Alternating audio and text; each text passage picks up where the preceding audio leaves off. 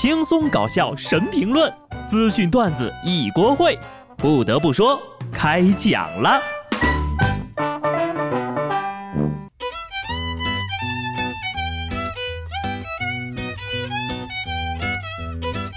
哈喽，听众朋友们，大家好，这里是有趣的。不得不说，我是机智的小布。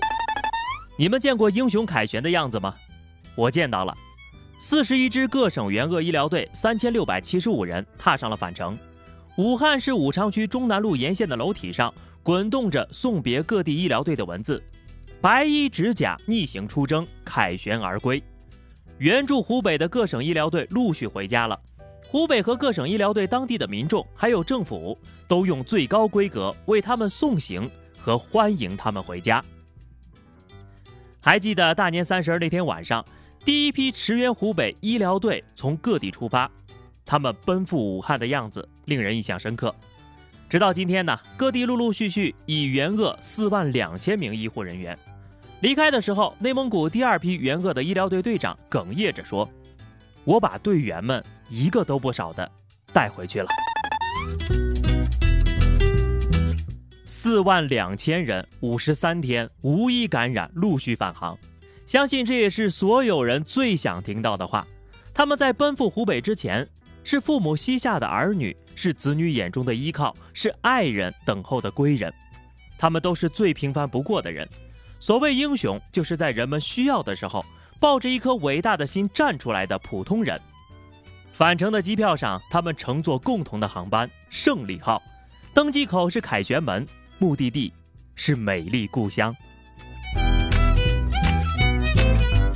在感动的同时呀，也衷心的希望疫情之下呢，身处地球村当中的我们都少一些互相指责和比较，多一些互相理解和帮忙，团结才是我们制胜的法宝。不得不说呀，环顾全球，每个地方面对逆境的方式都不太一样，不是每一个模式都能照搬照抄的，大家都是在试错当中找到最合适自己的方法。但是这个世界的多样性，在某些公众号眼里根本是不存在的。有网友在微信搜索“店铺关门歇业”，发现多个国家版本的“华商太难了”的文章。这些文章情节呀如出一辙，就是换了个主角的姓名、从事的生意和所在的国家。据核实呀，这些集中妖魔化黑国外的文章，好像都是由一家公司所经营的公众号所发的，目的不明。真的啊，谁安个好心去教教他们的编辑，换个模板吧。你别说。我还真有点羡慕这个公众号的小编哈，直接复制粘贴就能赚钱了。你们还招人吗？无论是想说明什么样的道理，散布谣言总是不对的。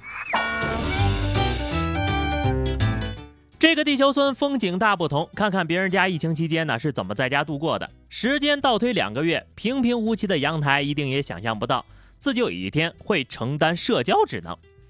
意大利现在是形势严峻，政府宣布全国封城，民众无紧急情况下不得出门。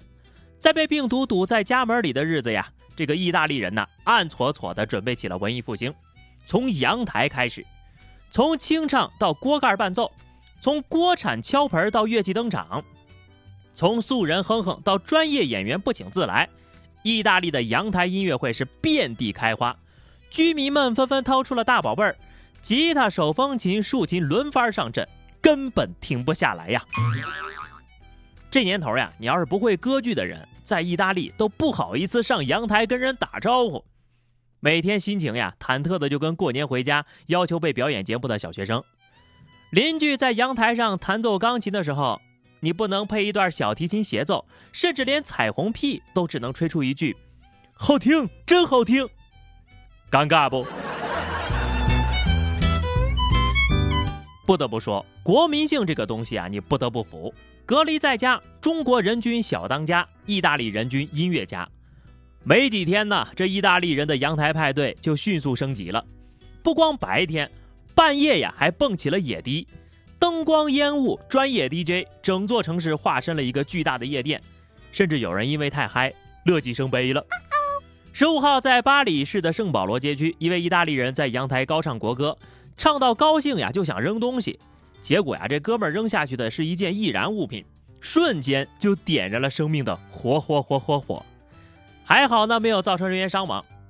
除了唱国歌、蹦野迪啊，这群狂热的披萨、意面与聚餐爱好者们，还在阳台上开启了云聚餐。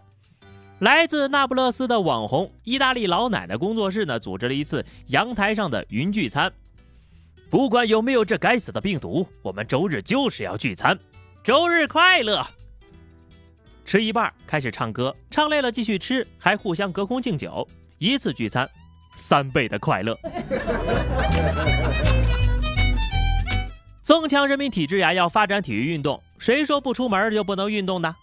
受到新冠肺炎疫情的影响，二零二零年职业网球赛季呀将暂时推迟到六到七月。但意大利网球王子们呢，并不打算推迟阳台网球联赛。有俩人呢，从五楼探出窗子，玩起了邻居快乐球。大家听听就得了啊，实操是很难的，不是说技术难，你关键呢，俩人得有一个是左撇子才能这么玩。别的也都挺好，就是有点费球，而且最重要的是，球掉下去就属于高空抛物了，太危险了，不能模仿啊！意大利威尼斯河的河道呢，现在也是清澈见底，天鹅和鸭子还有鱼都回来了。不得不说，人类活动对环境的影响太大了，所以啊，可不能让人千万闲下来呀，保不准会干出什么奇葩事儿。意大利那边呀是人均艺术家，而西班牙的人均运动员也出场了。阳台运动会、天台健身房、宅家运动会开场。塞维利亚一位健身教练呢在屋顶上开课啊，这个邻居们都跑去阳台上上课了，连蹦带跳的。别人家的屋顶呀是动人的旋律，他们家的屋顶是动感单车。锻炼身体是必要的，毕竟西班牙谚语说了：“聪明他追着我跑，但我比他快。”爱动的西班牙人也很无奈呀。现在呢，只有家里有狗的人才可以出去遛遛狗，没有狗的孩子呀，只能在阳台上奔跑。甚至有人在街头遛假狗，被警察叔叔给抓了。坐等西班牙的下一集，在家斗牛。呵呵，你们说啊，能在家里这么玩的，肯定是远程办公和网课还没有安排上。话说，现在不少学校都开始陆续公布开学时间了，但是从世界的范围来看呢，疫情还在逐渐的扩散，其他国家的学生返校呀，却成了难题了。截止十七号，全球已有逾八点五亿儿童和青少年因为新冠肺炎疫情而停课。鉴于全球新冠肺炎的紧张局势，联合国教科文组织紧急呼吁全球三十九个国家和地区的四点二一亿学生远程上课。钉钉成为了联合国首推的在家上课平台。被说中了吧？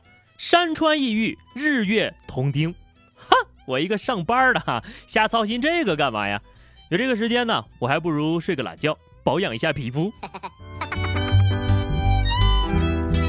话说，在家上课的孩子们呢，抽空也给家长们普及一下知识啊。有一位老师呢，就在家长群里通知，第二天的课程安排是一元一次方程讲解。